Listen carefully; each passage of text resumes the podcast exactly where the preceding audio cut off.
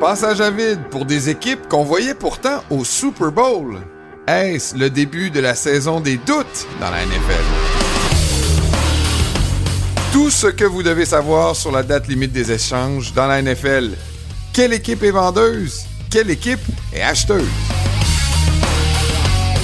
Plusieurs équipes devront rebondir cette semaine. Donc, ne manquez pas les prédictions de la zone payante pour la semaine 8 de la NFL.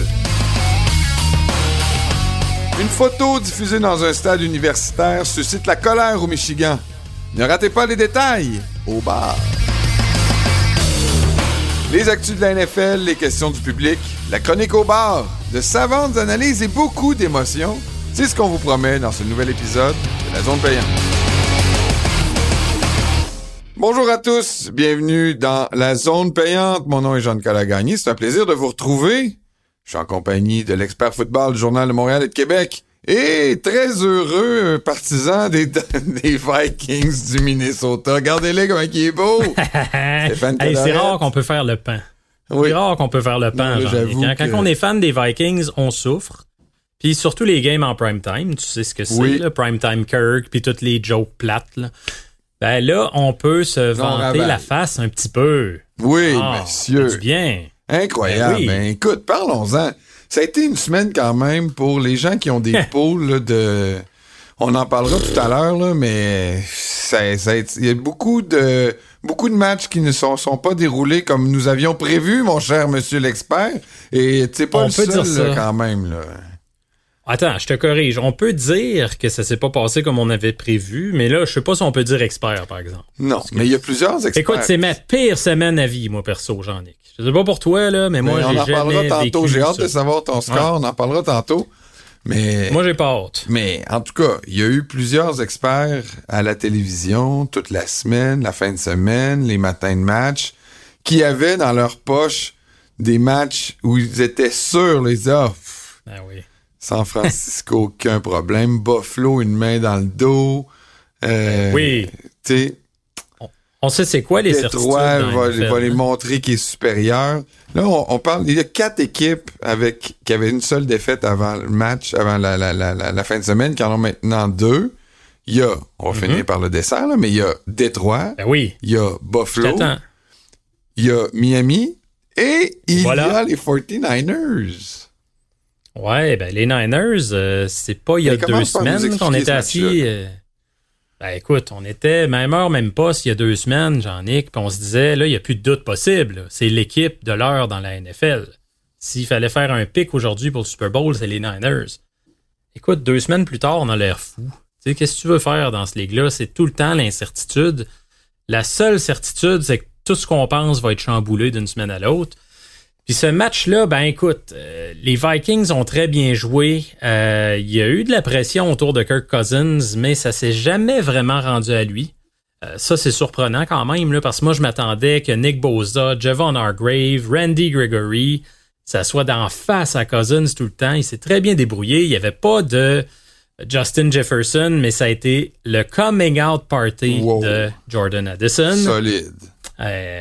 Euh, tu sais, écoute, il y avait déjà quatre touchés avant le match. C'est pas comme si c'était un sombre inconnu qui était sorti de nulle part. Là. C'est une recrue qui a quand même qui promis un bel avenir, mais vraiment, ça a été quelque chose. Là. La fameuse passe qui a arraché des mains à Charverius Ward juste avant la demi, c'était de toute beauté. Euh, mais tu sais, tu regardes ça, Mais tu regardes est-ce ça. que dans un est-ce que tu regardes ça d'un 2 de 3, d'un 4 de 7, qui aurait le dessus? Je continuerais de prendre ouais. les Niners là. Ouais, ouais. Je, je- je le dis Ben, humblement ça, comme là. partisan des Vikings, mais c'est mon moment de gloire, fait que laisse-moi le vivre. Bon, mais j'étais très heureux pour toi hier soir. Je savais que tu jubilais, puis je savais que c'était un gros match, je savais que c'était prime time, je savais que les yeux étaient tournés vers les Vikings, puis je savais aussi que Dis-le, c'était- dis-le aux gens que dis-le que tu aux gens que tu m'as écrit, t'es arrivé de ton match, puis tu m'as dit hein, c'est à demi puis les Vikings sont encore dedans. Dis-le. Exact. Oui, oui, non, non, je suis revenu du hockey, puis... euh, Ça m'a blessé. Oui, oui, non, non, écoute, je me dis, ah, je vais aller prendre ma douche, là, mais, tu sais, y a-tu vraiment une fin de match qui m'attend? Je suis pas sûr. Puis, il y avait plus qu'une fin de match. Il y en a eu toute une. Puis, c'est ça aussi qu'on se dit. Moi, tu sais, après ça, tu sais, les Dolphins ont perdu. Bon, contre les Eagles. Il nous manquait des joueurs. Euh, on était à l'étranger. Un match euh, contre euh, la nationale. Euh, les arbitres, on n'a pas perdu à cause des arbitres, là, mais tu sais, on s'entend qu'il y a eu 10 punitions de l'autre bord calées, zéro de l'autre bord, des jeux importants Ouais. qui n'ont pas été appelés. C'est, pas à cause de ça qu'on a perdu, mais tu sais, ça rentre dans les, dans les ingrédients. Mais Il y a eu des calls encore plus flagrants contre certaines équipes. En fin de semaine, Oui. les Colts, honnêtement, se sont fait vraiment voler. oui, oui, non, non, mais c'est pour ça que je, dis, je, je l'ajoute, là, mais je suis pas en train de déchirer ma chemise sur le fait qu'on a perdu la game à cause des arbitres. Je pense que ça a été un facteur, là, mais tu sais, bon. Il reste que il y a 17 games dans l'année maintenant. là. C'est drôle, moi, je le répète souvent, là, on dirait qu'à 16, c'est- le- à 17 games, tu vas en perdre. là. C'est sûr. là. Tu vas perdre des- les Bills perdent contre les Pats, match intra-division, à Foxborough. Ah oui. It is what it is. Surtout des rivalités. Ben Ah oui, tu sais, eux autres, les Pats, ils jouaient leur vie là, en fin de semaine. là. Mac Jones, là, il jouait sa vie en fin de semaine. S'ils perdaient Ben, ce match-là, s- leur saison était le finie. Puis lui, il s'en allait sur le banc, personnellement. Puis lui, il s'en allait moi, sur je le banc. crois pas que la corde était longue, honnêtement, rendu là. Fait que. Tout- toutes les équipes qu'on a nommées, là, tu as parlé de San Francisco, Buffalo, Détroit, Miami, ça reste des contenders, là, soyons sérieux un peu. Là. Euh, c'est pas demain matin qu'on va dire ouais finalement c'est tout croche puis il y a des problèmes il y a des problèmes soyons francs Euh, mais quand même je m'attends à voir ces clubs là en série personnellement Puis, San Francisco s'il y a un élément que je veux porter à ton attention Jean-Nic est-ce qu'on a trouvé est-ce qu'on a découvert la kryptonite de Brock Purdy? Puis je parle pas des Vikings je vais te parler d'un autre élément quand les Niners tirent de l'arrière au quatrième quart, on sait que c'est rare. Ça arrive pas souvent. Mais lorsqu'ils tirent de l'arrière au quatrième quart, Brock Purdy, en carrière, 12 en 31, 166 verges, aucun touché, trois interceptions. Écoute, est-ce que je suis en train de te dire Ah, Brock Purdy, mettez les breaks, il est pas si bon que ça? Non, c'est un excellent jeune corps arrière. Les Niners devraient aller loin avec lui, mais ça reste que pour l'instant, c'est encore un club qui est bâti pour prendre les devants tôt dans le match, ouais, c'est pas Monsieur sur cette avance-là. Non, non. Pour l'instant, non. Et ça peut le devenir. Fa- faisons attention, il faut être nuancé. Il peut le devenir, Ouais. mais pour l'instant, c'est sa kryptonite à Brock C'est vrai que quand on, on- tu sais, quand on l'a vu prendre le ballon avec euh, moins d'une minute à faire, moins de deux minutes à faire, pas de temps d'arrêt, moi je la filais pas là. Honnêtement, euh, c'est pas à cause qu'il y avait juste un match moyen là, mais c'est comme si, c'est comme, il t'inspire pas encore assez confiance. Ça va peut-être venir avec le temps, mais il est jeune encore, tu sais, dans sa carrière là, puis lui demander de faire des comebacks avec euh, euh, l'équipe qu'il a. Il serait capable pourtant, mais c'est pas.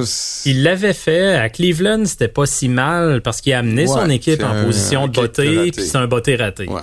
Mais à Minnesota, là, c'était clairement pas ça. Puis Bynum avec l'interception finale. Mais euh, écoute, je voulais juste le souligner Mm. parce que on voit encore que les Niners, c'est un club qui a été construit, c'est ça. Mais ce qui m'a le plus inquiété, avance, Ce qui m'a le plus inquiété, moi, sur Brock Purdy, on dirait que c'est Carl Shanahan à la fin de la game. là. Quand il a fait son point de presse, là, il était vraiment prompt à dire « Ah non, Brock Purdy est excellent. Ah non, non, Brock Purdy était très, très bon. Il était... » Tu sais, c'est comme, voyons, là, c'est pas, c'est pas un comme s'ils veulent surprotéger. Ben, c'est peu, ça, là, tu sais. Ouais. Moi, j'ai trouvé, ça, c'est la seule chose que j'ai trouvé louche, un peu la réaction de Carl Shanahan. Rapidement, j'aimerais ça que tu me parles des trois. Tu sais, si, mettons, il y a une équipe qui a perdu en fin de semaine, qui avait seulement qu'une défaite, puis qui a un- une défaite qui est peut-être plus, Hum, ah, ouais, ok. Ah, Dans ma tête, ah, ben, j'ai hâte de t'entendre, mais est-ce que Détroit a plus de doutes en sortant de la semaine avec leur défaite à Baltimore que les autres équipes? Euh, ben écoute, c'était une bonne volée. Ça, c'est sûr que ça te joue dans la tête. là. Une volée comme ça, c'est quoi, 38-6? Ouais. Je le vois plus, moi, comme une mauvaise journée dans le système, puis elle est sortie. C'est mieux qu'elle soit sortie là qu'en janvier. Je sais pas si je suis trop optimiste pour les Lions, mais en plus, ils jouent dans une division où, euh, tu sais, bon, t'as les Vikings à 3-4 tranquillement qui font du bruit un peu. Les Bears qui s'améliorent un peu, mais c'est des équipes qui sont creusées des gros trous. Donc, forcément, moi, je me dis, les Lions ont la voie peut-être un peu plus facile que d'autres équipes. la NFC qui est moins compétitive que la AFC, puis particulièrement dans le Nord. Euh, moi, je te dirais que dans les équipes qu'on a nommées, celle qui m'inquiète un peu plus, c'est Buffalo. Ah oui? Parce que ça fait trois semaines que ça joue mal. Ouais. Ça fait trois semaines. C'est pas une mauvaise journée au bureau. Euh, on va recommencer, on efface, puis on recommence. Là. Tu sais, euh, contre Jacksonville, ça a été très moyen. L'attaque s'est cherchée beaucoup. Après ça, la semaine d'après, New York, ils ont gagné contre les Giants, mais ça a tout pris à la toute fin. Euh, puis là, tu t'en vas perdre contre les Pats. Puis euh, écoute, ça a failli être une remontée miraculeuse, mais il ne méritait pas la game. là. Mettons Mm. qu'il l'avait eu à la fin, puis que Mac Jones n'aurait pas fait son comeback. Mais moi, Buffalo, méritait j'ai- pas de moi. Buffalo, j'explique ça. Tu vas me dire, il y a des blessures dans toutes les équipes, là, dont oui, il y en a. Il y a 49ers. des blessures très importantes. Mais Buffalo, euh, Comment tu l'expliques? Les blessures ou? ben, moi, je pense que, moi, je pense que les blessures, dans, dans les quatre matchs qui ont été perdus, mettons, les Dolphins puis les Bills, là, je mets les deux équipes qui étaient le plus affectées par les blessures pour leur match. Mhm. Puis, c'est pour ça que je me dis, je suis pas inquiet pour les Bills parce qu'il y a des joueurs qui vont revenir. Il y en a qui reviendront pas, Marc, là. Mais, Mais Moi, ce qui m'inquiète au niveau des Bills, c'est l'attaque qui connecte pas depuis plusieurs semaines. Tu sais, il y a eu quelques volets là, contre les Raiders euh, en début de saison, entre autres les Dolphins. Désolé de te le rappeler. Mhm. Mais l'attaque, d'une semaine à l'autre, c'est plus un automatisme là, comme l'année passée, l'année d'avant. On sait pas trop. Il y a certains matchs où c'est off un peu. Comme je te le disais la semaine passée, beaucoup trop centré sur Stefan Diggs. Hmm. Euh, on va peut-être parler, là, si tu veux, de la date limite des échanges. Est-ce que c'est le moment pour les Ouais. Bills d'aller chercher un receveur en renfort? Bon, ben allons-y. Là, on, on enregistre en début de semaine. À ce, moment-ci, il n'y a pas encore de. L'année dernière, Il, y en a, il y en a eu un gros. hein, ouais, il y en a eu un gros, t'as raison, on, on y reviendra, mais l'année dernière aussi, Ouais. c'était la semaine, selon mon souvenir, il y avait beaucoup plus d'échanges euh, Ouais. les jours d'avant que la, la journée. Alors peut-être qu'il va y avoir des échanges cette semaine. Euh, Mm-hmm. Vas-y, parle-nous de l'échange qu'il y a eu. Euh, les Eagles sont allés se renforcer à une place euh, où peut-être c'était la seule endroit où il n'y avait pas de profondeur, mais Ouais. sinon, Absolument. Trouve, trouve-moi deux équipes qui devraient acheter puis deux équipes qui devraient vendre. Ah, écoute, euh, les Eagles, là, juste pour résumer rapidement, Kevin Byard, un maraudeur, c'est c'est celui qui a le plus d'interceptions à sa position dans la ligue là, depuis euh, 2016, depuis son, son arrivée comme partant dans la NFL. C'était le cœur et l'âme de la défensive des Titans. Ça va être tout un leader, comme si les Eagles Oui, avaient ouais, besoin ouais, de plus de, de bons leaders. là. Tu sais, la fameuse expression en anglais de rich get richer, là. Ouais. Euh, les riches s'enrichissent. Je le vois comme ça, les Eagles. C'est un très gros coup. Ils n'ont pas donné grand-chose. Un choix de 4 puis un choix de 5. Euh, Kevin Byard qui peut amener non seulement des gros jeux, mais comme je le disais, du leadership, une belle profondeur. Tu sais, ils ont perdu euh, Cha- Chauncey Gardner-Johnson là, euh, sur le marché des agents libres, les Eagles. Ça leur a fait mal un petit peu. Là, tu viens combler cette perte-là pour pas grand-chose. Chapeau à Howie Roseman qui fait toujours, euh, qui sort toujours un lapin de son chapeau. Euh, OK, chaude-moi Là, deux quant aux équipes est- acheteuses, là, Ouais. moi, être les Bills, j'irais chercher de l'aide pour mon attaque aérienne. Euh, Est-ce qu'il faut aussi quelqu'un pour appliquer la pression sur le corps arrière ou on se fie que Von Miller va revenir vraiment 100% en santé? Ça serait des achats que de ce côté-là que je regarderais. Puis tu sais, tu regardes du côté des Bills, qui pourrait les aider? On parlait de, pass rusher, là, défensif. Ben écoute, certainement qu'un un Brian Burns avec les Panthers pourrait être disponible. Qui sait, est-ce que les Vikings vont se dire ouais, avec la victoire qu'on a là, on vend plus, ou on va continuer la trajectoire qu'on semblait avoir à rajeunir la défensive? Tu sais, un Daniel Hunter pourrait être mis disponible. C'est des joueurs qui vont coûter cher, qui commandent des gros salaires aussi, puis dans leur cas, sont à leur dernière année de contrat, donc tu es conscient que tu prends un joueur de location. Il est là le gros risque. Mais c'est ce que les Rams avaient fait avec Von Miller, puis ça a été leur chercher un Super Bowl, rappelle-toi. Donc, faut être prêt à prendre ces risques-là quand tu es sur le bord.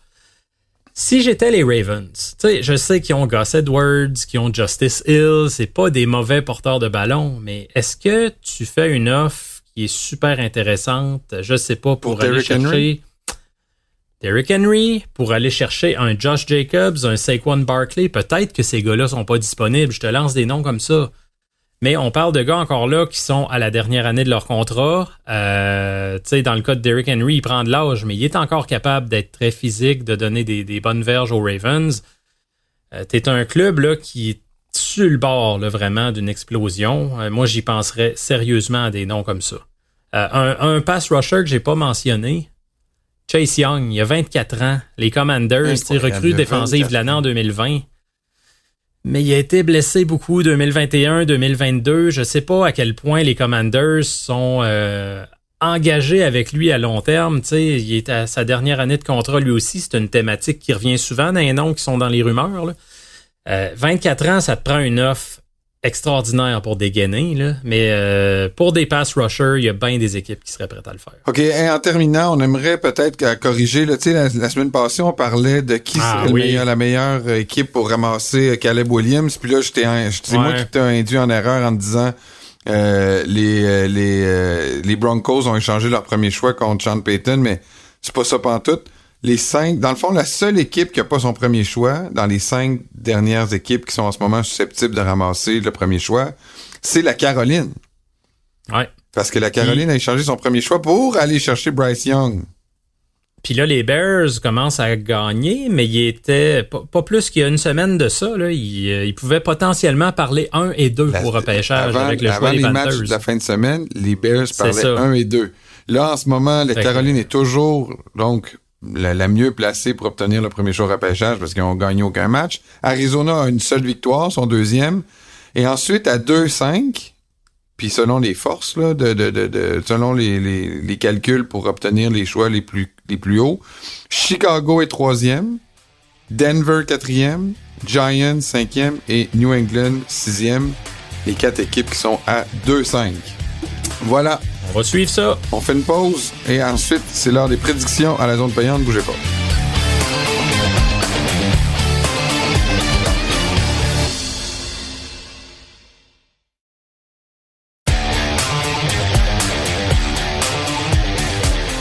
OK, on est de retour euh, à la zone payante. Jean Calagagny en compagnie de Stéphane Cadorette. Petite nouveauté cette année, mon cher Stéphane. On essaye la version vidéo de notre podcast. Alors peut-être que vous nous entendez comme à l'habitude euh, dans vos oreilles, en train de faire votre jogging, en train de cuisiner, en train d'être dans la voiture. Mais euh, cette année, on l'essaie. Vous nous direz si vous aimez ça. Peut-être qu'on le fait pour rien. Peut-être que ça ne trouvera pas intéressant. Mais on a une version vidéo qui est facilement trouvable. Vous pouvez aller sur euh, cube.ca dans la section Cube Radio ou vous pouvez aussi aller sur YouTube. C'est YouTube Cube Radio. Vous allez nous trouver dans les sections euh, de sport. Donc voilà, on va aussi mettre le lien. On va, être, on va être obligé de se mettre sur notre 36. Oui, monsieur. Ben, toi, tu t'es mis sur ton 36. Ah. Moi, je t'habille ben, encore en polo. Là. Je sais, je sais. Un chandail des Vikings, euh, ça vaut de l'or. C'est un rien tabé. OK, hey, on y va encore pas mal de matchs euh, cette semaine. combien, c'est quoi ton score cette semaine, le fun? J'ai pas compris ta question. C'est quoi ton score de. Hmm. T'es combien? c'est parce que tes oreilles où tu veux pas me le dire ou. Euh?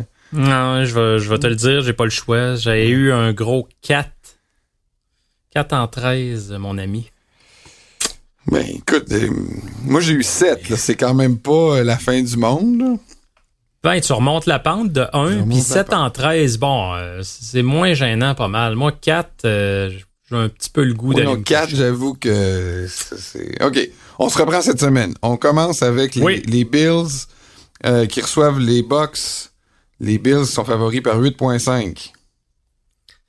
Ouais, euh, les Bills, ce que je veux voir, moi, de leur côté, c'est un départ un peu plus canon que dans les dernières semaines. Ce qu'on a vu, la tendance des dernières semaines, c'est très peu de points dans les trois premiers quarts. Whoop, on se réveille au quatrième quart on fait une tentative de remonter qui va parfois réussir, parfois avorter.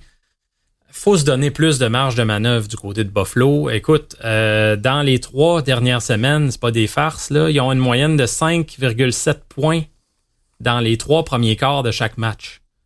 Euh, tu fais pas des enfants forts avec ça. Ça va finir un jour ou l'autre par les rattraper si c'est le même à chaque semaine. Ils ont besoin de, de, plus de points que ça. Je pense que ça va euh, être quand même compliqué contre Tampa, mais ils vont s'en sortir. Euh, on va retrouver tranquillement l'attaque des Bills qu'on a connue. Je continue de croire en cette équipe-là. Tu sais, je te disais tantôt que s'il y a une équipe qui m'inquiétait depuis trois semaines, c'est les Bills. Il y a quand même trop de ressources, un trop bon corps arrière. Euh, je crois pas là, que c'est la fin de Buffalo. OK, bon ben moi aussi victoire des Bills, je pense que j'ai vu les Bucks un peu jouer en fin de semaine, j'ai pas regardé leur match au complet mais l'attaque Baker Mayfield essaye n'importe quoi, on dirait que les gens le regardent, ils savent pas ce qu'ils vont faire, va-tu courir, va-tu passer, va-tu sortir de la pochette euh, il n'est pas en santé non plus, hein. En ce moment, il y a des petits bobos Baker Mayfield, donc ça ça doit pas aider. Un match tout new-yorkais alors que les Jets euh, seront les visiteurs pour le match au Meadowlands contre les Giants. Les Jets qui sont favoris par 2.5. Ouais, ben il y a comme une espèce de vibe positive autour des Jets en ce moment. Ils ont mieux joué dernièrement. Puis c'est la défense qui fait beaucoup, beaucoup de la job. Là. Euh, 13 revirements en 6 matchs pour les Jets. Ça, c'est la statistique qui me fait peur si je suis chez les Giants. Euh, est-ce que Daniel Jones va jouer? Est-ce que Tyrod Taylor va jouer? Je suis obligé de dire que, euh, contrairement aux attentes, Tyrod Taylor, à date, a été meilleur que Daniel Jones. Euh, les, les, Giants sont bien trop commis financièrement envers Daniel Jones pour le bencher. Mais force est d'admettre que euh, il fait quand même plus de jeux, il est moins susceptible à être saqué sous la pression. Euh, mais ce sera pas assez. Je pense que les Giants vont justement mettre beaucoup de pression, forcer des revirements. Les euh, Jets. puis les Giants, les Jets, ouais, les Jets, excuse-moi. Puis les Giants, ben, vont vont perdre ce match-là. Ok, moi je vois que les Giants, ils jouent bien. les Jets contre les contre une équipe la la NFC de cette division-là, j'ai pas confiance. Là, on dirait que les Dolphins m'ont m'ont pas aidé à, avoir confiance pour qu'une équipe de notre division gagne. Euh, donc, victoire des Giants. Mais on s'en va. Conviendras que, tu conviendras que c'est un beau luxe pour les Jets d'aller jouer un match sur la route chez eux dans leur stade. C'est sûr. C'est quand même pas mal, ça. Ils vont être dans le vestiaire visiteur, par exemple. T'es pas chez vous. Tout à fait. Pas tout à fait. On s'en va à Pittsburgh. Écoute, Pittsburgh, je peux pas croire qu'ils sont, sont 4-2, hein, Pittsburgh. Hmm. Incroyable. un mess total en attaque. C'est un miracle. Ça, ça commence à être mieux quand il regarde du côté de George Pickens. Il se passe des choses quand il lance de son côté. Ouais, mais écoute, euh, mais... Moi, je vais, moi, je vais y aller avec les Jags dans ce match-là, qui sont visiteurs et favoris par 2.5. Euh, écoute, J'hésite, mais j'y vais avec les Steelers, moi. On va en avoir un deuxième quand on est en désaccord. Les Jaguars qui accordent le deuxième plus haut total de verges par la passe après les Chargers. Euh, faut le faire quand même. Euh, j'ai l'impression, comme je te disais, que les Steelers, sans parler d'une menace offensive, là, on se fera pas croire, c'est encore euh, TJ Watt et Alex Smith et Minka Fitzpatrick qui traînent cette équipe-là. Euh, mais de plus en plus, George Pickens, quand on regarde vers lui, il se passe de belles choses. Kenny Pickett qui le regarde de plus en plus. Le retour de Deontay Johnson a aidé. Euh, j'y vais avec eux. Je leur fais confiance chez eux, dans leur environnement hostile. Les Commanders sont négligés par 6,5 points à domicile contre les Eagles qui, là, montrent... ils flexent, les Eagles. Ouais, ben il faut faire attention parce que les Eagles, ils flexaient pas tant que ça contre les Jets là, une semaine plus tôt. Donc ça, ça, va vite, là, la, confiance, ça se bouge rapidement. On se rappelle que les Commanders, euh, ouais. C'est ça. C'est un peu la ben, kryptonite. Euh. Ils ont perdu les Commanders par trois points au début de l'année contre les Eagles. Puis rappelle-toi qu'en novembre l'année passée, euh, ils les avaient battus. Dans le Thursday night, la première défaite. C'était un dimanche soir, en tout cas c'était un prime time. Ouais, c'était leur première défaite. C'était un jeudi, ouais. Je sais plus si c'était un jeudi, un dimanche, peu importe, mais c'était leur première défaite en effet. Donc, ils sont capables d'y tenir. Euh, mais en ce moment, écoute, c'est l'attaque qui va vraiment pas bien. Tu euh, t'as trois matchs de suite que l'équipe a pas gagné sans verges au sol. Deux matchs de suite que l'équipe a pas gagné 200 verges par la passe. Sam Howell, il est rendu à 40 sacs. 40 sacs du corps, tu rends-tu compte? C'est l'enfer, là. C'est l'enfer. Il va finir je sais pas quoi, là. C'est dangereux. Par contre, il est, encore capable de faire des passes des fois. C'est le deuxième plus haut euh, nombre de sacs de, pour un corps arrière après sept semaines, je pense. Puis c'était Derek Carr, David Carr, qui en avait eu 43, mettons. En 2002, une équipe d'expansion, les Texans de Houston. Tu sais, c'est pas supposé d'être la même situation. Mais Howell, c'est ça le gros défaut. Là. Tu sais, il, accorde, il donne beaucoup trop de sacs, dont il est responsable. C'est pas toujours la ligne à l'attaque qui est responsable d'un sac. Donc, s'il y a un défaut à corriger, c'est celui-là. Puis ça tombe mal. C'est rare que tu corriges ce défaut-là contre les Eagles. Euh, s'il y a une équipe qui peut le déranger, c'est bien eux autres. Donc, victoire des Eagles. Victoire des Eagles, moi aussi. J'ai été impressionné en fin de semaine. Même si j'ai fermé la TV à 10-3.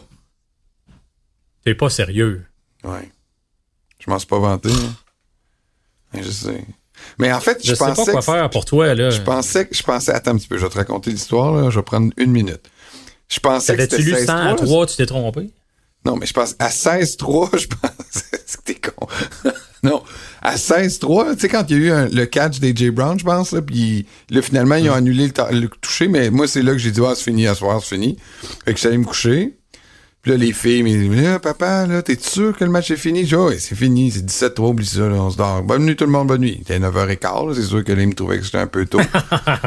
Fait que là, ah moment donné, là, ma fille est venue, papa, c'est 17 à 17, ça va peut-être retourner voir puis rouvrir la télé. J'ai ah, sérieux? Là, je suis allé rouvrir la télé, juste assuré pour voir les deux niaiseux à Holland puis euh, Long se rentrer dedans, puis il y en a un qui est sorti avec une commotion. Puis 40 secondes après, c'était un toucher des Eagles, c'est que j'ai refermé ma TV, bonsoir, bonne nuit, je me suis plus jamais relevé. Que euh, voilà, c'est ça un partisan des Dolphins, ça abandonne vite. OK, on s'en va. Ils sont, sont pas tous comme ça. On s'en va à Dallas. Favori par 6 points les, les Cowboys contre les Rams. Les Rams qui jouent bien. Moi, si je, si je vais prendre Dallas, mais je prends, je pense que les Rams vont couvrir. On est exactement euh, le même avis là-dessus. Euh, ils donnent toujours une bonne bataille, les Rams. Moi, c'est un des clubs qui me surprend le plus agréablement cette saison parce que je voyais ça comme euh, une grosse, grosse, grosse reconstruction puis beaucoup de défaites. Euh, je voyais qu'il y avait encore un noyau de certains vétérans qui sont très capables de jouer du bon foot. Là. Euh, mais il y avait trop d'inconnus, trop d'incertitudes, trop de jeunes, trop de recrues. mais force est d'admettre que ça joue très bien. un gros duo de receveurs là, entre Cooper Cup et Puka Nakua. Euh, mais c'est la pression des Cowboys qui va faire la différence, je pense, dans ce match-là. Micah Parsons, euh, Marcus Lawrence, la ligne à l'attaque des Rams là, qui tiendra pas le coup. Les Vikings contre les Packers, hey là, euh, c'est il y a deux semaines, ben là, quoi que les Packers, là, c'est, sont, sont, sont, ils ont des points d'interrogation au-dessus de leur tête, là. Mais ah là, ça devient un match où euh, je sais pas. Moi, je vais le regarder, ce match-là. Ça va être mon match euh, le plus intéressant à cette heure-là, je pense. Ben, c'est tout le temps une bonne Packers favori par un à domicile, par ailleurs. Tu sais, des, des, des, fois, on, on se dit, ouais, il y a des rivalités de division qui sont un petit peu à sens unique là, depuis quelques années, mais ça, c'est pas le cas. Tu vois, les neuf derniers, les Vikings en ont gagné quatre, les Packers en ont gagné cinq. Euh, puis Kirk Cousins qui joue globalement très bien contre les Packers. J'ai confiance euh, en, euh, en, les Mauves pour ce match-là. Jordan Addison, comme je le mentionnais en début de show, de plus en plus, il s'illustre. Oh, oui. Moi, ben, ce que je suis content en fait, c'est que Jefferson n'est pas là. Je me disais, il va trouver la vie dure un peu. Là. Un receveur recru, c'est lui qui va être pas mal d'un double couverture. C'est sûr que là, il s'est exposé au grand jour avec un match comme ça le lundi soir. Là. Il y a peut-être des équipes qui ont pris des notes. Euh, mais quand même, euh, Kirk Cousins qui distribue bien la balle, on rejoint Powell, on rejoint KJ Osborne, on rejoint Hawkinson, euh, les porteurs de ballon qui sont impliqués dans des passes voilées. J'aime ce que je vois, contrairement aux Packers où en ce moment l'attaque, il n'y a rien de spécial. On essaie de connecter avec les jeunes receveurs, que ce soit Christian Watson, Romeo Dobbs, Jaden Reed c'est pas égal d'une semaine à l'autre. Même que quand c'est égal, c'est parce que c'est pas très bon. Je vais y aller avec les Vikings, même si c'est à Green Bay. C'est l'élément, le facteur qui me fait vraiment hésiter, mais euh, je vais quand même favoriser les Vikings. Moi aussi, Vikings, euh, je pense qu'ils nous ont démontré qu'ils étaient capables d'être dans les matchs depuis le début de la saison. Ça, c'est l'autre affaire. C'est pas, c'est pas comme s'ils se faisaient battre 40-0 depuis le début de la saison. Là. Ils ont eu plusieurs matchs serrés qui ont perdu sont dans tous les matchs, ils vont l'être dans celui-là, puis ils vont aller chercher la victoire. Jordan Love, pas capable de gagner dans un match serré, à mon avis, en ce moment. Tennessee, qui sont en train de tirer tout ce qu'il y a de beau dans la maison par la fenêtre. contre les Falcons à, à Tennessee et euh, les Titans sont négligés par 2,5. Ouais, ben là, euh, quand on sent un peu, j'ai hâte de voir s'il va y avoir d'autres effectifs qui vont être liquidés. Euh, ce qui est certain, c'est que, ben, certain.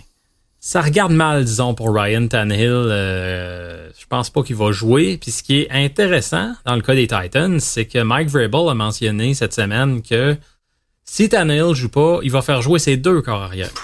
Euh, je sais pas si ça va être un système en alternance. Moi, je crois pas trop à ces formules-là, personnellement. sais, quand t'es rendu à deux corps arrière, ils ont pas le même style du tout, surtout. on parle de Malik Willis. Euh, faudrait que je l'appelle. Garde pas ça pour toi, là. Si tu peux l'aider, là. Non. Écoute, il a peut-être pas besoin de mon aide, mais je te ah le dis à toi, là, pour, t'aider toi dans tes choix. euh, Malik Willis, qui est un carrière mobile, qui, qui bouge beaucoup. Par contre, il prend beaucoup de sacs. Will Levis, ben lui, on l'a pas vu jouer très vite vers le vestiaire, deuxième round. il perd le match là, au quatrième quart, puis que la game est finie. là. Ça, c'est vrai qu'il est très mobile. Il se déplace en fou. Il est le premier dans le vestiaire. Très expéditif. Fait que, tu sais, je sais pas. Moi, quand on commence à jouer avec les, corps arrière comme ça, je suis pas nécessairement convaincu de cette approche-là. Puis les Falcons, ben, je dois dire une chose de leur bord. Je suis très surpris de leur défensive. Vraiment, là, ils sont dans le top 10. Tu regarderas dans la plupart des catégories, que ce soit contre la course, contre la passe, euh, que ce soit pour les points accordés, très surprenant de ce côté-là parce que c'est pas une défensive, moi, que je voyais comme très améliorée par rapport à l'an passé, puis pourtant, ils ont fait un gros bond. Euh, que je vais y aller comme tu le sens avec les Falcons, mon ami. Écoute, moi aussi avec les Falcons, mais j'aimerais ça qu'ils retrouvent leur euh, jeu au sol. Je comprends pas pourquoi. Euh, le B. Ben, John, c'est mystérieux en fin de semaine. Ouais malade, mais ils l'ont pas déclaré sur le injury report. Là, sont enquêtés par la ligue. C'est louche comme situation. C'est louche. c'est euh, louche. Je peux pas croire, je euh, peux pas croire qu'il s'était mis dans le doghouse, B. John Robinson, parce que c'est un gars super euh, easy going. Puis je pense que il peut pas s'être mis vraiment dans une mauvaise situation. Ils peuvent pas gagner par la passe. Là. Fait qu'il va falloir que ça s'éclaircisse là. Mais je vais mettre Atlanta en me disant que ça va revenir à la normale au jeu au sol. Les Pats, ça va à Miami. Euh, fort d'une victoire euh, contre les Bills, mais les Dolphins favoris par 9.5. Le plus gros spread de la semaine, mon cher. Ouais. Euh, Dolphins vont gagner. je sais qu'il y en a beaucoup qui disent les pattes sont revenus, puis écoute, on a retrouvé un peu notre identité. La ligne à l'attaque qui a bien fonctionné avec CD So d'ailleurs, comme garde à droite oui, je l'ai vu célébrer avec Mac Jones, les deux bodies, là, c'était beau à voir. Oui, ben il était excellent. Pour vrai, là, PFF, ils ont donné une note de quelque chose comme 86.4. Ça a été ah le meilleur lineman offensif recru cette semaine dans la ligue. Euh, c'est pas rien. Donc, chapeau à Sidiso, un gars de Bromont. Euh, donc, une meilleure combinaison à l'attaque pour les Pats de ce côté-là. On a favorisé, évidemment, contre les Bills. C'était un peu des Pats à l'ancienne du, des passes très rapides. Mac Jones qui a décroché euh, ses passes en, bas de 2.2 secondes en moyenne. Non, On va certainement préconiser cette approche-là. Je ben, il ne jouera pas deux fois de suite. C'est ça l'affaire.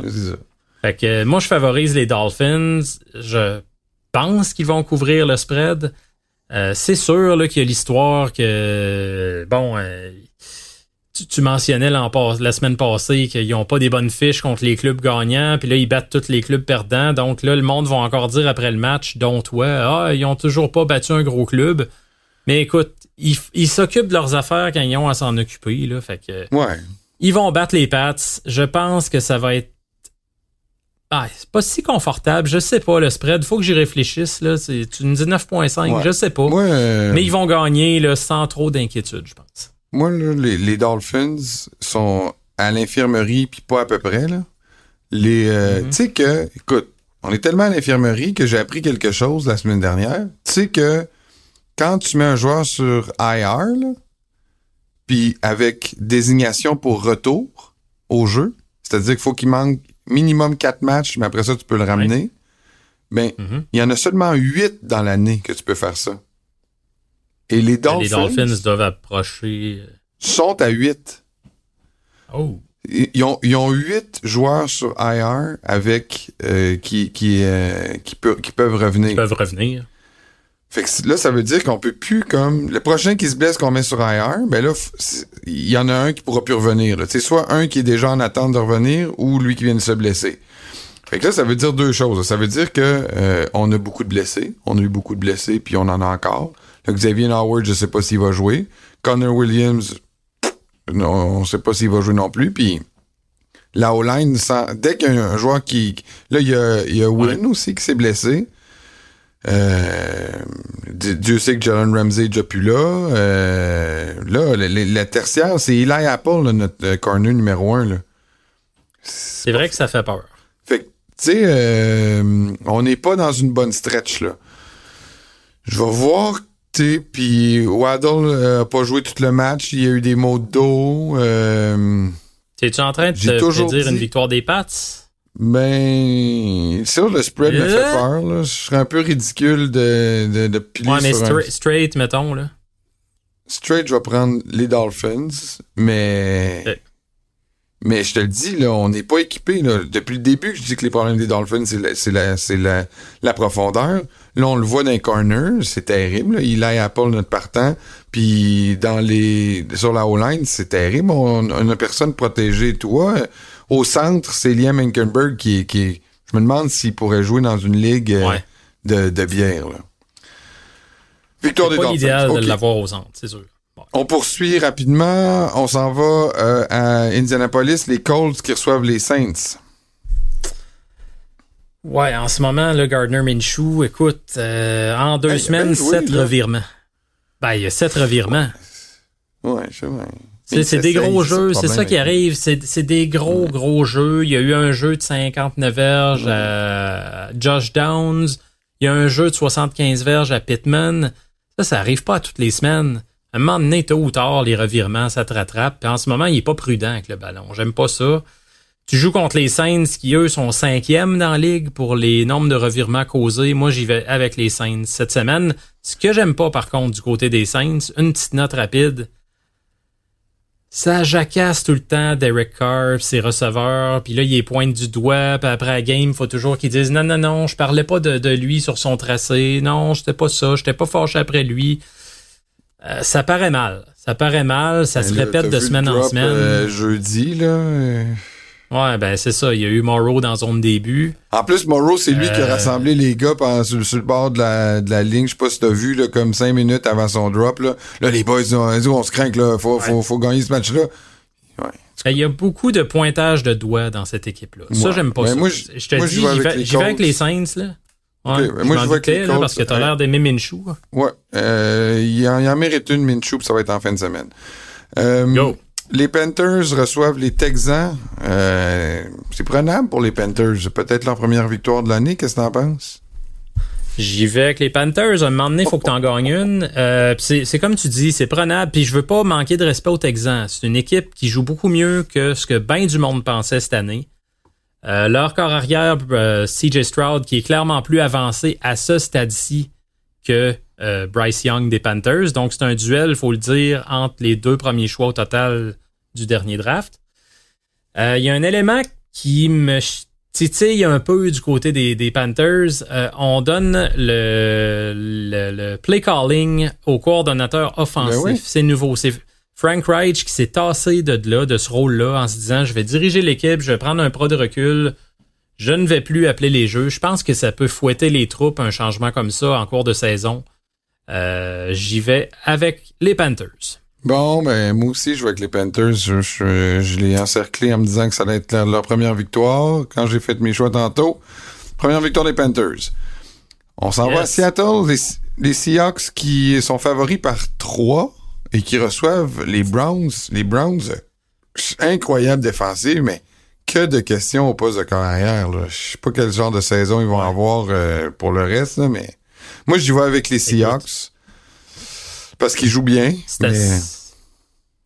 assez... spectaculaire qu'on soit rendu à se demander est-ce qu'il devrait continuer avec PJ Walker. Il y a du monde qui se demande ça en ce moment. Bien sûr. Après le contrat faramineux qui a été donné à Deshaun Watson, c'est quand même drôle. Euh, je sais pas qui va jouer. Euh, mais je pense quand même que les Seahawks vont l'emporter. Il faut juste. J'ai des petites réserves sur Geno Smith en ce moment, par contre. Trois interceptions en deux matchs. Il a été victime de six sacs aussi euh, dans ces matchs-là. Ça me préoccupe un peu là, quand tu t'en vas affronter les Browns puis Miles Garrett. Quel match de fou dimanche. Mmh, incroyable. Écoute, c'était complètement mongol. Là. Deux sacs, deux échappées provoquées, un botté de placement bloqué. C'était complètement débile. Un plaqué pour perte, ça arrêtait plus. Euh, mais je favorise quand même les Seahawks. C'est chez eux. Euh, des très bons receveurs, je pense, qu'ils vont mettre à l'épreuve euh, les demi de coin des, des Browns, même si euh, Denzel Ward est un excellent demi de coin. Je favorise les Seahawks. Les Niners qui reçoivent les Bengals au mauvais moment. Hein? Hey, ça, c'est embêtant. Euh, Sais-tu quoi? J'y vais avec les Bengals. Euh, trois défaites de suite des Niners, là, euh, ça me fait bizarre de prédire ça parce que je me dis c'est impossible. Mais écoute, Debo Samuel qui devrait encore rater le match, Trent Williams, on le sait pas, c'est quand même le meilleur bloqueur de la ligue.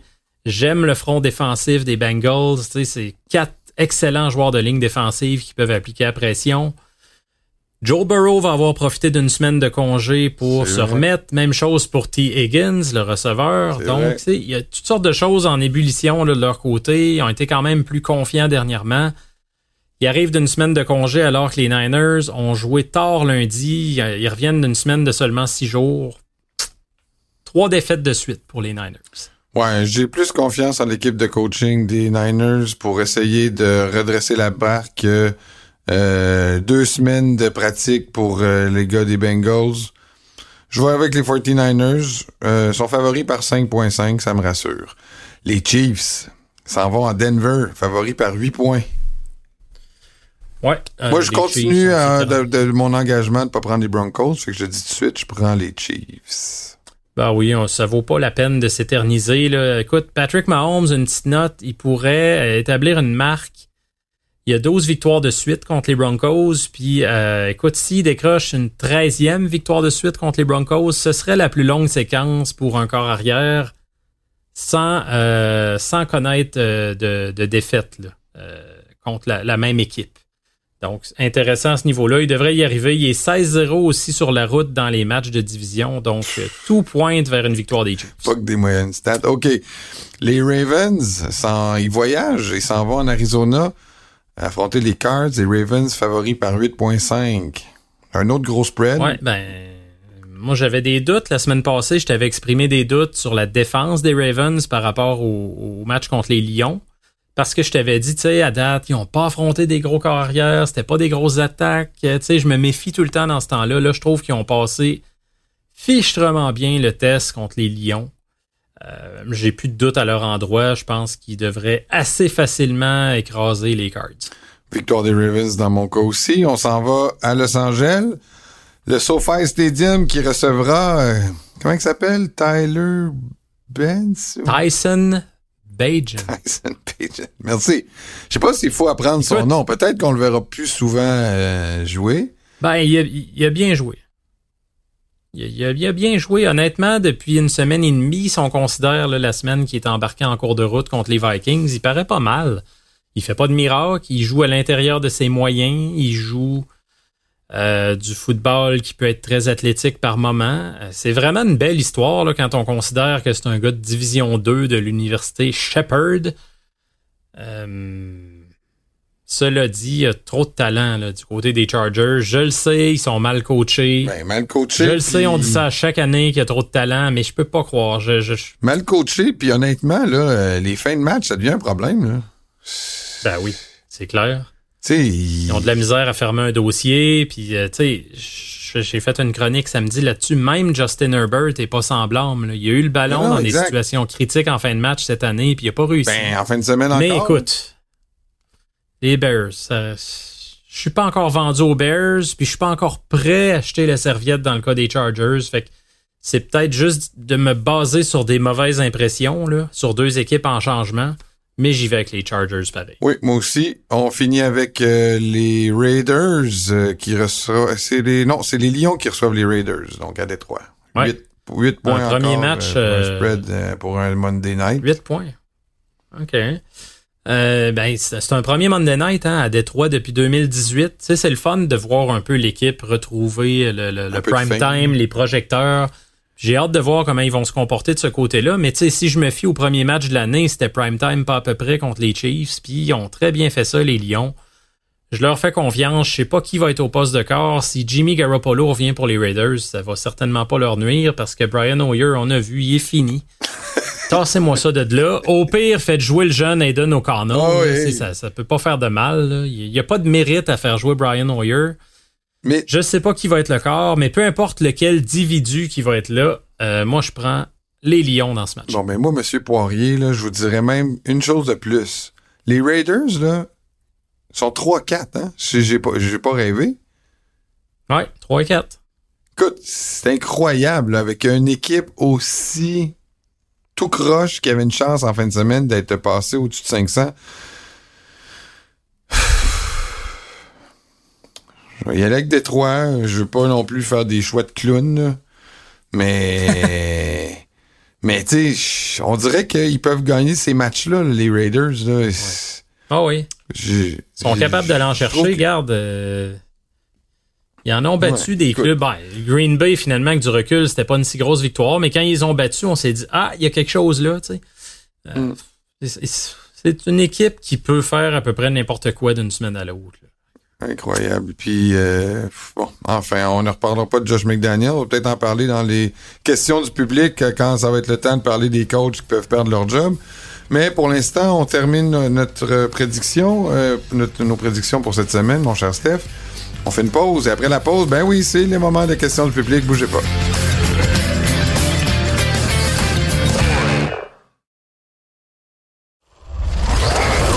du public. Alors, on est de retour à euh, l'épisode, oui, de la zone payante, le douzième épisode de la semaine. Je cherchais Je pensais que tu avais oublié le nom de notre édition. Non, mais je cherchais. On est bien au douzième épisode de la cinquième saison de la zone payante. Merci beaucoup d'être là avec nous à toutes les semaines. Et euh, d'ailleurs, pour vous remercier, on vous, c'est pas pour vous remercier, mais ça nous fait plaisir aussi. On répond à vos questions. Et cette semaine, on va débuter avec la question euh, des gars sur le forum. D'ailleurs, là, j'avais une discussion avec plusieurs gars euh, cette semaine sur notre euh, groupe de Facebook Nos précieux conseils fantasy, d'ailleurs qu'on vous invite à joindre. Un de ceux qui était à, se poser des questions, c'était Pat Joe Burrow Gelina. Alors, euh, Pat Gelina qui disait Qu'est-ce qui se passe avec Damon Pierce? On dirait que c'est plus le même. Qu'est-ce qui se passe? Il va-tu perdre sa place de partant, Steph? Porteur de ballon de deuxième année des Texans. Moi, je l'ai pas vu venir toute cette année. Euh, il y avait une très grosse saison recrue. Rappelle-toi l'an passé. Euh, écoute, ça, c'était le numéro un. Puis là, il est rendu à 2,9 verges par portée. Il n'y a rien qui marche. Je me dis, le dernier match, il y a eu 81 verges au sol. Est-ce qu'il est en train tranquillement de retrouver sa forme? Je sais pas. Je sais qu'il a été ennuyé un peu par une blessure au genou, mais ça semblait pas majeur nécessairement. C'est bien embêtant. C'est le fameux sophomore slump dont on parle souvent, la fameuse gang de la deuxième année. Euh, c'est un autre joueur qui est frappé de plein fouet, mais j'ai de la misère à m'expliquer pourquoi. Puis c'est pas comme si les Texans ils donnent pas la balle. il y a eu trois matchs de, plus de 15 portées cette année. Euh, c'est pas nécessairement énorme, mais là-dedans, il y en a deux de plus de 20 portées, donc il a le ballon. Euh, faut juste maintenant retrouver sa hargne qui le caractérisait l'année passée. Simon et Danny Veilleux, les deux gars qui nous ont euh, interpellés ou apostrophés sur Bill Belichick. Qu'est-ce que tu penses que représente l'avenir de Bill Belichick, là, euh, Steph? On sait, on a appris cette semaine qu'il avait signé cet été une extension avec les, les Pats. Ça veut-tu dire quelque chose? Je sais pas si ça veut dire quelque chose parce que c'est une, euh, une rumeur qui a été lancée. Ni l'équipe ni Belichick ont confirmé l'information. Lui, il a dit qu'il parle pas de son statut contractuel. Euh, est-ce que c'est une fuite de quelqu'un dans l'entourage des Pats qui veut protéger Belichick? sais, je sais pas, là, mais si l'équipe continue d'aller mal puis finit l'année dans, dans, dans, le sous-sol, moi, je vois mal ce mariage-là continuer. Après ça, est-ce qu'il peut coacher ailleurs, Bill Belichick? C'est ça la grande question. sais. Euh, écoute, il va avoir 72 ans la saison prochaine. Il a, a pas l'air d'un coach, par contre, qui est brûlé physiquement. il a l'air encore d'être en, shape quand même. Il a l'air d'aimer toujours le coaching. Euh, il a quand même un CV extraordinaire. il y a une équipe, moi, je pense, qui pourrait l'approcher en disant on veut que tu sois notre coach. On veut pas nécessairement que tu aies les pleins pouvoirs. C'est la question dans son cas, parce qu'il a été un très mauvais DG depuis quelques années, Bill Belichick. S'il accepte de piler sur son ego puis de dire fine, euh, j'ai 72 ans, je vais me concentrer sur le coaching, moi je pense qu'il y a une coupe d'équipes qui pourrait être intéressée. Tu sais, on parlait des Chargers. C'est un éternel mystère, sont mal dirigés. Un, un, gars comme ça arriverait, il mettrait de l'ordre dans la cabane. Est-ce que les Commanders, avec un nouveau propriétaire, pourraient dire ça suffit le manque de crédibilité, là, on va chercher un des meilleurs coachs d'histoire, on l'amène là. C'est deux scénarios comme ça là, qui me semblent quand même plausibles. il a, remporté sa 300e victoire en fin de semaine. Pour se rendre au record, je pense que c'est 327 de Don Shula. Ouais, en saison régulière, puis je pense que c'est 349 incluant les séries, mais là, Bill Belichick en série, en a une batch. OK. Bonne chance, en tout cas, à Bill s'il s'en va. Maintenant, Luc.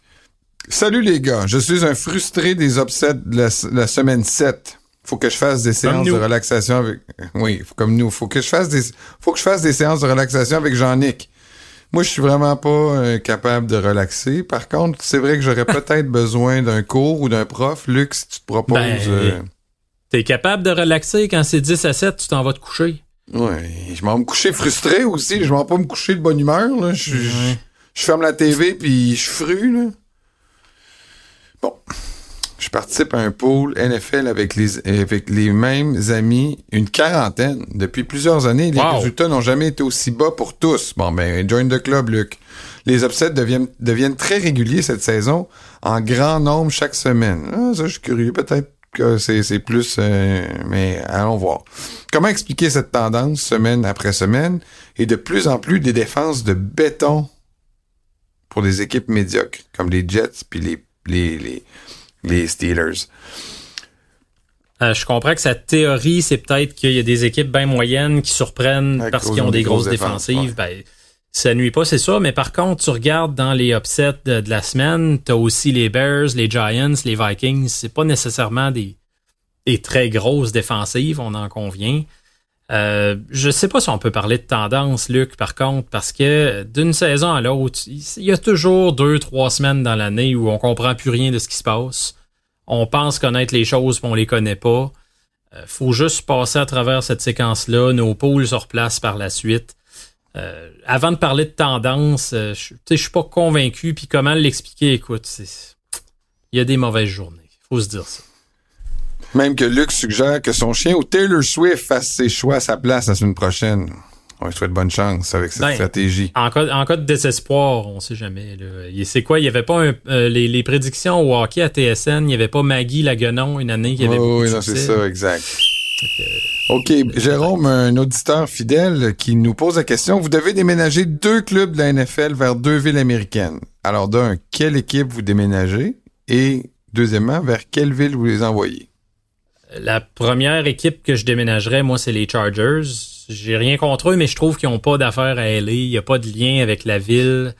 Ils sont arrivés là parachuter un peu en disant on va leur créer un fanbase qui se produit toujours pas. Le stade est envahi de partisans de, de, de l'autre équipe à chaque fois. Mais là, mais il y a l'ancienne partisane là, quand, qui nous ont montré là, l'ancienne ouais, partisane des Vikings. n'importe quoi, ça? mais oui. La, la ah, dame là d'une. Oui, elle était même au match. à payer des figurants. Elle était, était, au match là, euh, en fin de semaine. Là. C'était les Chargers ouais. jouaient en fin de semaine, donc? Euh, les Chargers, c'était pas contre les Chiefs. C'était contre, les Chiefs. et était au Arrowhead Stadium en plus. Là. Puis ils l'ont montré encore. Toutes dépenses payées, une fan, t'as une partisane, puis tu t'as montes over and over. Ouais, et puis on sait même pas si c'est une vraie. C'est ça le pire, là.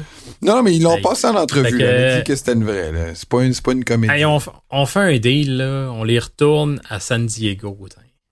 Retournez d'où vous venez, à San Diego. Ça serait parfait. C'est une belle ville, San Diego. Moi, je veux qu'il y ait une équipe là-bas puis qu'ils reviennent dans la rotation du Super Bowl. Ça serait le fun, ça, aller couvrir un Super Bowl à San Diego, non? OK, deuxième équipe. Oui, fait que.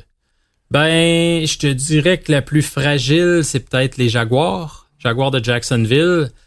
Euh, ben, écoute, moi j'ai pitié. C'est peut-être une déformation parce qu'à Québec, on a perdu les Nordiques, puis à Montréal, on a perdu les Expos. J'aime pas ça, les clubs qui déménagent.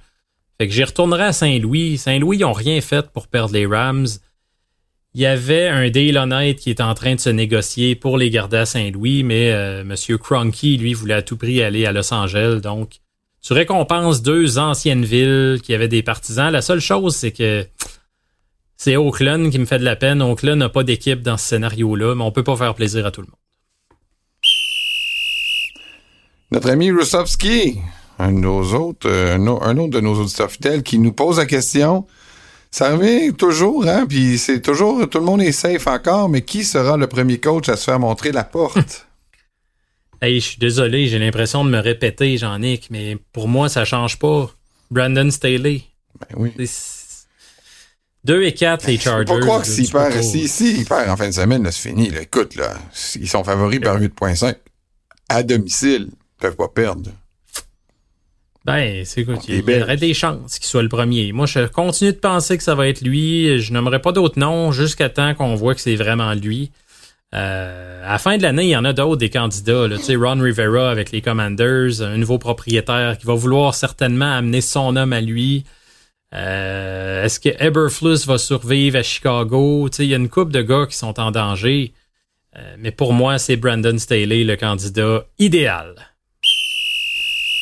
Régent Perron nous parle de Michael Hardman, qui est de retour avec les Chiefs. Lui, il se dit plusieurs. Gros jeu. ça serait, facile pour. plusieurs ont dit que ce serait facile puisqu'il connaît le livre de jeu, donc de retourner avec les Chiefs. En effet, avec tous les changements de joueurs entre chaque saison, les équipes ne changent jamais leur livre de jeu. Puis, une autre question aussi sur Hardman. Mathieu, euh, garde ta réponse pour Régent, mais Mathieu nous dit, lors de son premier match avec les Chiefs, être dans l'action et montrer son talent, pourquoi les Jets n'ont rien fait avec lui? C'est vrai qu'il a quand même bien joué, le Michael Hardman, pour un premier match. Il me semble qu'il aurait sûrement pu aider les Jets et euh, que son voyage a été très court à New York pour ensuite revenir chez les Chiefs. Est-ce que ça arrive souvent qu'un gars part d'une équipe quelques semaines puis qu'il revient euh, ensuite euh, rejoindre son équipe d'origine? ben, pour commencer par celle-là, disons, non, on voit pas ça souvent. mais ce qui a poussé les Jets un peu à mal utiliser ou sous-utiliser Michael Hardman, c'est que ils, ont, ils ont bien aimé Xavier Gibson. Tu rappelle-toi le premier match, c'est lui qui avait fait un retour de dégagement spectaculaire contre les Bills. Euh, ouais, c'était-tu un dégagement? Non, non, c'est un dégagement, t'as raison, t'as raison. Dégagement, ouais. Mais euh, il l'aime bien, il l'avait dans leur soupe, ils pensent qu'ils peuvent l'utiliser de plus en plus comme receveur aussi à l'attaque. Donc, c'est un peu pour ça que Michael Hardman avait été amené à New York, mais là, ils ont vu l'autre qui prenait un peu plus son rôle. Donc, on l'envoie à Kansas City.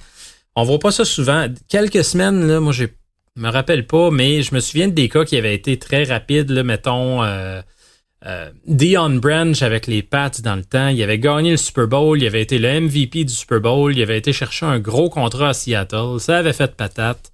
Il était retourné à New England, mais pas après 3, 4, 5 semaines. Ça avait été un peu plus long, mais c'est le cas qui me revient à l'esprit. Puis, euh, pour l'autre question concernant le livre de jeu, on dit est-ce que le livre de jeu change? Oui, là, ça change un petit peu. Il y a des ajouts de jeu, on en enlève d'autres, c'est sûr, mais quand tu reviens à Kansas City, tu connais le système, tu connais la philosophie, tu connais les concepts de base du, livre de jeu. Tu sais, on jette pas un livre de jeu à poubelle parce qu'il y a des nouveaux joueurs depuis que tu es parti. Euh, le langage, la façon d'appeler les jeux, c'est très complexe au football. Ben, tu retrouves ça puis tu es familier avec ça. Donc, c'est pour ça qu'on dit que c'est plus facile de se réadapter. Samuel nous dit de quelle façon les Browns pourraient-ils se débarrasser de Deshaun Watson? Est-ce que racheter un contrat garanti enlève de la masse salariale pour les prochaines années? Ou bien si la seule conséquence est que Deshaun est un peu plus riche et le propriétaire un peu plus pauvre? C'est pas si simple, hein? Euh, écoute. Non, c'est pas simple tout. Il y en a pas de façon. C'est son prix. Son prix avec pour C'est ça, la patente. Dès 2026. Dès le jour 1 qu'ils l'ont signé, quand tu garantis entièrement le contrat, tu peux pas dire ah ben c'est pas grave, on passe à autre chose. L'argent est garanti. ça va compter sur ta masse salariale. Pour te donner un exemple, euh, Samuel, s'il décidait qu'il libérait maintenant, bon, on coupe de Sean Watson, euh, on oublie ça, c'était une mauvaise idée. C'est 136 millions sur ta masse l'an prochain. écoute, là, c'est pas loin de quoi, ça doit être plus que 50% de ta masse. Tu peux pas faire ça tout simplement. Là. Ça peut pas être une masse fantôme comme ça. Après ça, il y en a qui vont dire Ouais, mais ils pourraient l'échanger. Mais il faut qu'une équipe accepte ce contrat-là qui est extrêmement lourd. Euh, puis là, probablement qu'il y aura un deal où les Browns doivent payer une partie X du salaire. C'est vraiment pas très jouable. Ils sont, sont un peu prisonniers de ce contrat-là. Je le voyais, je le voyais se réchauffer avant le match. Ah, il a l'air dans un bon mindset, là. Puis, euh, incroyable. T'as-tu vu en plus comment que les Browns ont joué quand ils étaient plus là? On dirait que ça leur tentait plus de jouer. C'est ça aussi, c'est l'effet qu'il y a sur l'équipe. Oh. Ouais, c'est pas beau à date. Pauvre partisan des Browns. Euh, je vais aller à la question de Joël Chevary. Euh, il nous dit depuis l'an passé, les arbitres appellent une punition qui ne fait pas trop de sens à mes yeux. Je pense que c'est plus que l'an passé, mais tu nous le diras.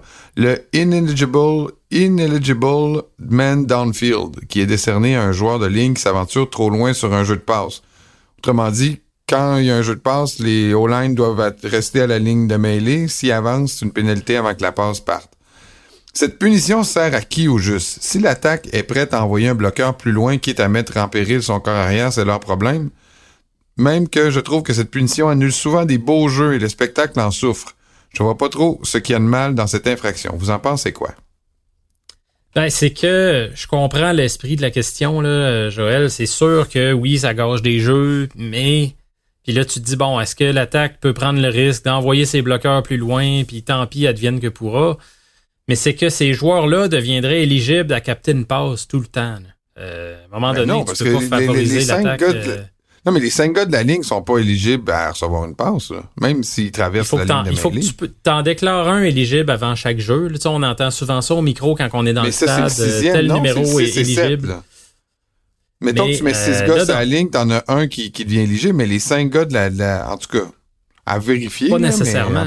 Pas nécessairement. Tu peux avoir un bloqueur dans une formation à 5 sur la ligne offensive là, qui, qui peut aller capter une passe. ah oui, OK. C'était une façon, de ce que je comprends de ce règlement-là, mais écoute, j'ai pas la certitude à 100%. Là.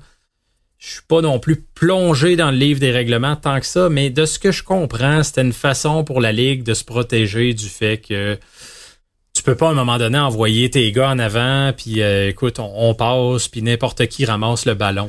Moi, je pensais surtout que c'était pour pas qu'ils commencent à faire des blocs, là, tu sais, là. C'est une façon aussi euh, de dire ça permet au moins à la défense de s'ajuster, de dire OK, si les gars sont en train d'attaquer, c'est que euh, c'est une course, puis etc. Il y a une question de lecture de jeu là-dedans. Je comprends par contre que c'est un flag qui s'ajoute, qu'on est tanné des fois des, festivals de flags, que le mouchoir n'arrête pas de sortir, qu'il y a des beaux jeux qui sont annulés. Euh, mais la, Ligue a certainement pas adopté cette approche-là pour le fun. Tu reconnais ce son?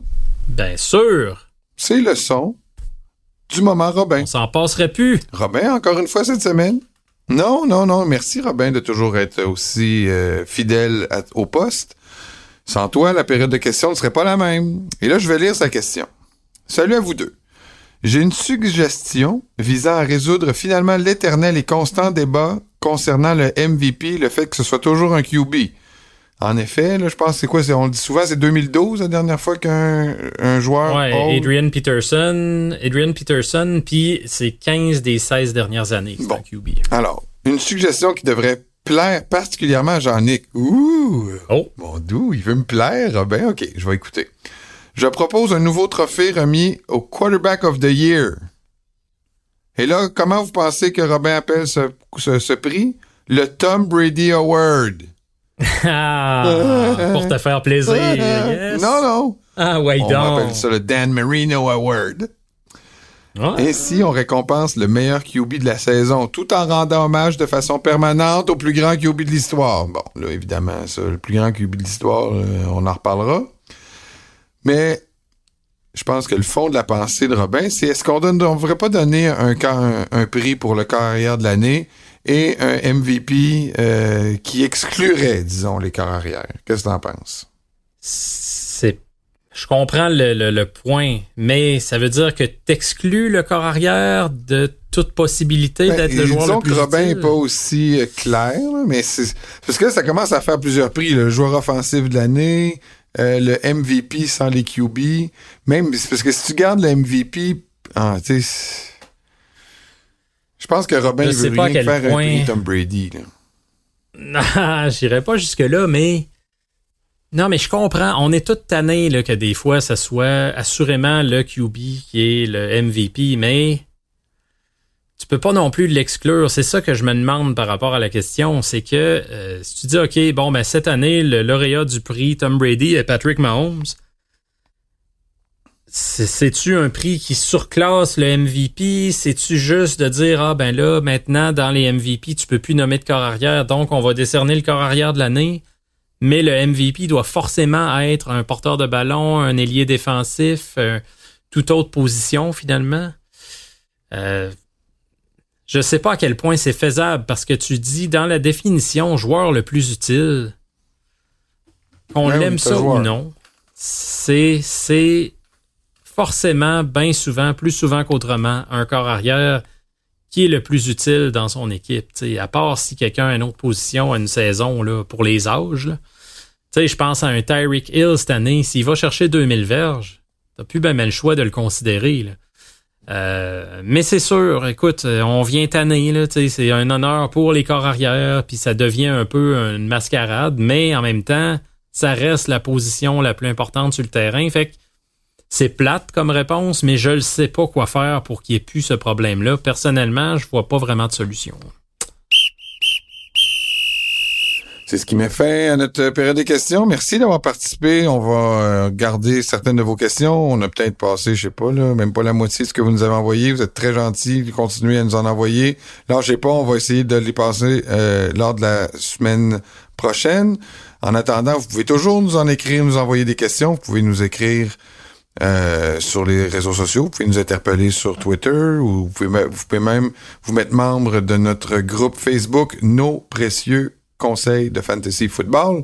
Un groupe très actif où on discute. Même Stéphane, des fois, il nous fait grâce de ses commentaires et de ses analyses. Des fois, j'y vais, des fois, j'y vais. bon, le monde aime ça, de savoir euh, qu'est-ce qu'ils doivent faire quand, quand, quand toi, tu leur dis quelque chose, ils t'écoutent. Ils font bien. Parce que des fois, je le sais pas moi-même. Oui, je sais bien. C'est des gros dilemmes, ça, le fantasy, là, j'en Je sais, je sais. Puis ça peut avoir des incidences très graves en plus. Fait que faut, faut, faut, faut, peser le pour et le contre. Euh, Il y en a qui deviennent marabouts. Oui. J'ai gagné mes trois fantasy cette semaine. On a-tu oh. gagné? Hein? comment ça va notre, euh, notre saison avec la gang des podcasters? Hein? Non, ça va bien. On est troisième avec euh, cinq victoires. Here we go, here we go. Excellent.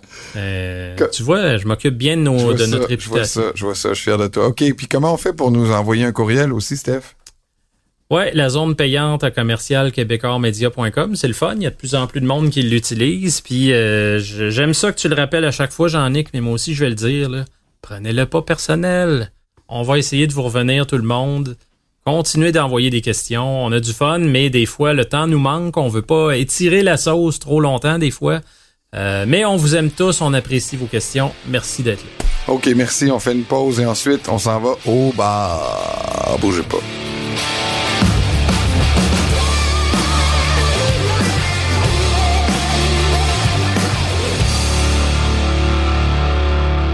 C'est l'heure, mon cher Steph, de se présenter à la chronique au bar. Est-ce que tu veux commencer cette semaine ou tu veux que, j'y aille? On ben a la chronique ben au bar cette semaine. On envoie des gens euh, pour euh, réfléchir ou euh, c'est un endroit où on finit le show. On finit le show au bar. Si tu veux, je peux y aller. Ah ben vas-y, moi, moi ça me dérange pas, je suis courtois, je te laisse décider. Fais-le comme tu le sens. Euh,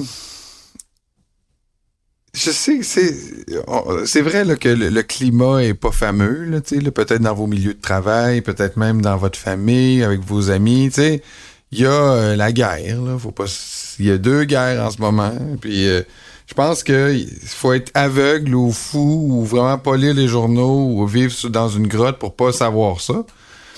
Ben au Michigan, dans un match des Spartans, il y a eu euh, quand même quelque chose qui a été fait par quelqu'un qui doit vivre dans une grotte ou, euh, être un, agent provocateur, mais il y a eu sur le tableau euh, indicateur pendant un match du college au Michigan, l'Université du Michigan, un quiz et on a, on a mis une grosse photo d'Hitler en disant où est né Hitler?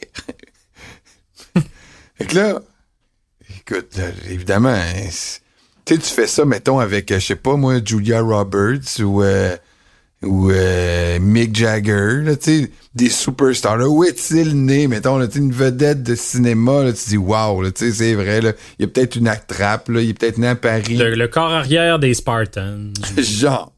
Fait que là, évidemment que ça a causé tout un émoi, étant donné, là, évidemment, ce qui se passe dans le Moyen-Orient, assez que euh, l'Université du Michigan a suspendu l'employé responsable de ce que ce qui est diffusé sur le, le tableau indicateur, mais il l'a suspendu avec solde.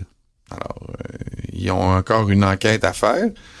Euh, donc, euh, je vais les envoyer au bar. Euh, j'ai envoyé le propriétaire euh, au bar et le gars qui a laissé passer cette question sur le tableau indicateur. Puis, pour, écoute. Mais là, le, pro le propriétaire, c'est pas mal l'université. Oui, oui, excuse-moi, t'as raison, oui, l'université. On over... pas dans la NFL. Non, non, c'est ça, j'ai ma langue a fourché. Puis, over the top, en plus, l'université a perdu ce match-là 49 à 0. Ouais, ça paraît bien. Ouais, là, c'était vraiment pas leur fin de semaine. Là. Fait que moi, je les envoie au bar. Puis comme c'est un fail, je vais faire boire un failure cocktail. Le failure Hmm. mm. cocktail, c'est 25 millilitres de whiskey cream Irish Finney's Luxurious. Ouf, là, on trouve tout ça à SAQ, ça? Du whiskey cream Irish Finney's Luxurious? I don't T'as l'impression que tu vas, tu vas nous faire voyager puis dépenser. Là. Mais, 25 mais c'est lui qui va payer de toute façon. là. Oui, exact. Donc, après le, le, le whisky cream Irish Finney's Luxurious, il y a un 25 millilitres de cognac François Voyer. OK? Alors, un 25 millilitres et 10 millilitres de, de liqueur de mandarin, puis de la glace. c'est di- c'est- c'est di- c'est dispendieux faire des niaiseries? C'est puis de la glace pour finir, avec un peu de crème encore over the top. Donc, j'envoie euh, j'envoie le responsable et le, le, le, le, le, le- le gars de l'université qui gère le programme au bar à boire ça. Puis, je peux-tu, je, je vais faire juste une petite parenthèse, là. Mais pour ceux qui euh, ont euh, des médias sociaux, je sais que t'en fais partie, félicitations, et sans doute la majorité de nos auditeurs. Est-ce que tu as vu le trend sur Taylor Swift et euh, des les femmes qui disent à leur mari que Taylor Swift a mis Travis Kelsey sur la map? Je te résume, OK? Une femme arrive dans la cuisine, là, ouvre son téléphone, puis filme son mari un peu à la caméra cachée, là, et lui dit Hey, euh, chérie, je sais pas si t'as vu ça, mais t'as vu que Taylor Swift sortait avec un gars de la NFL? Un gars qui s'appelle euh, Travis Kelce. Kelce. Kel- Kelce. Là, le gars, il corrige Travis Kelsey. Ouais, c'est ça, Travis Kelsey. Hey, je te dis que Travis, euh, Taylor Swift est vraiment en train de mettre le gars sur la map, là, tu sais, là, est en train d'exploser sa carrière grâce à elle, tu sais, il va être enfin connu. Puis là, tous les gars pognent les nerfs. Voyons, il va être, il va être connu. Il a gagné deux Super Bowls, c'est le meilleur tight end, puis c'est un Hall of Famer, là. Il n'y a pas besoin de Taylor Swift pour être connu. Fait que là, tous les gars pognent, tu sais. Puis, évidemment, c'est un prank, là. La, la, la femme connaît, sait très bien qu'elle va, qu'elle va craquer son mari, mais Ben il y en a vraiment des bons, là. Fait que je vous invite à aller voir ça. Euh, C'est quand même drôle, ça. Ouais, ouais, ouais, ouais. Fallait, vous irez voir, mettons, là, sur TikTok ou sur. euh, vous mettez Travis Kelsey, Taylor Swift prank, là. Puis euh, c'est vraiment bon, là. C'est ou, prank, puis on the map, là. C'est Taylor Swift, pas Travis Kelsey, on the map. Ça Voilà. aurait été notre genre de choquer puis d'embarquer. Ben oui, c'est ça, là. Les gars, les gars, tu vois des gars qui se retournent vraiment lentement puis qui regardent leur blonde et disent Là, euh, tu dis plus jamais ça, là. Tu me niaises. Ouais, c'est vrai. Non, non, il y en a des très bons. OK, ton gars qui s'en va au bar, euh, c'est qui cette semaine, mon cher? Euh, ouais, moi j'envoie au bar Monsieur Chris Olave, receveur des Saints. Il est dans mes poules. Je sais pas si t'as vu. Ben, moi, je l'envoie au bar pareil, là, dans ton pool ou pas. Tu, tu l'habilleras pas, il arrivera en retard, peu importe. C'est un gars qui arrive en retard. D'abord, mais ça, c'est une bonne question. Est-ce que c'est un gars qui arrive en retard ou c'est un gars qui est pressé et qui veut arriver à l'heure quand il faut? Ouais, c'est ça. là. Je sais pas c'est quoi sa raison. On va expliquer le contexte aux gens, à nos fidèles auditeurs. Bon, Chris Olave se promène en auto dans une zone de 50 à 110 km heure. Bon, écoute, c'est une chose que c'est pas super, mais je l'envoie pas au bar pour ça. Non, mais c'était-tu autant que Ouais. ça? Attends un peu, là. Oh, oui, c'est parce que toi, tu l'as pris en miles per hour. Moi, j'ai fait la... Il roulait 35 000 de plus, là. Ouais, Pense, parle, moi, en parle pas contre Chris heure. Olave, là. Attention, là, je suis un fan, moi. Ouais, mais je suis un fan aussi. Mais moi, là, je te parle pas de ton pool. Je te parle de ce qu'il a dit après. La vitesse. Ah oui, vas-y, ça, ça m'intéresse, je sais Je dis pas. pas que j'approuve. Vas-y. Mais la suite du reportage qui est sorti après, les policiers l'interpellent. Bonjour, euh, vous alliez vite pas mal, mon cher monsieur Olavé, euh, même plus vite que sur le terrain. Puis euh, là, il dit, lui, euh, non, c'est une blague, ils ont pas dit ça, là, mais ils disent, vous alliez vite pas mal. Il dit, ouais, mais vous savez, je suis qui? Euh, vous savez que je joue pour les Saints. À moi, ça, là, ça, ça me pue au nez quand quelqu'un se sert de ça pour pas se faire arrêter, moi je suis meilleur que monsieur, madame, tout le monde. là. je joue pour les Saints. Là. Moi je suis gros, je suis big. là. C'est bum pas mal. C'est bas. Euh, Ouais, Trouve-toi d'autres choses. Ça fait un peu euh, Hey, prétentieux. hey, là, moi, euh, monsieur l'agent, là, j'anime la zone payante, là. Ouais, c'est ça. Tu sais, tu l'essayeras pour le fun. Je sais pas ce que je fais, là. Moi, j'écris dans le journal, puis hey, come on. J'aime pas ça. Je trouve ça un peu épais. Euh, écoute, ça va prendre une bonne dose d'humilité à Chris Olave, le ramener sur terre un peu. Ça, Donc ça moi, je lui sers un... drink. Hmm, c'est encore mieux. Je lui sers un humble pie. Une bonne portion de... Oui, ça existe, je te jure. Et puis ça commence par euh, de la vodka à l'orange, de l'apérole, euh, un quart d'once de jus de lime, du club soda, de la glace, puis euh, si tu veux pour garnir, là, tu peux mettre, mettons, du zeste de citron, quelque Ah, chose comme ça, ça. pour faire cute.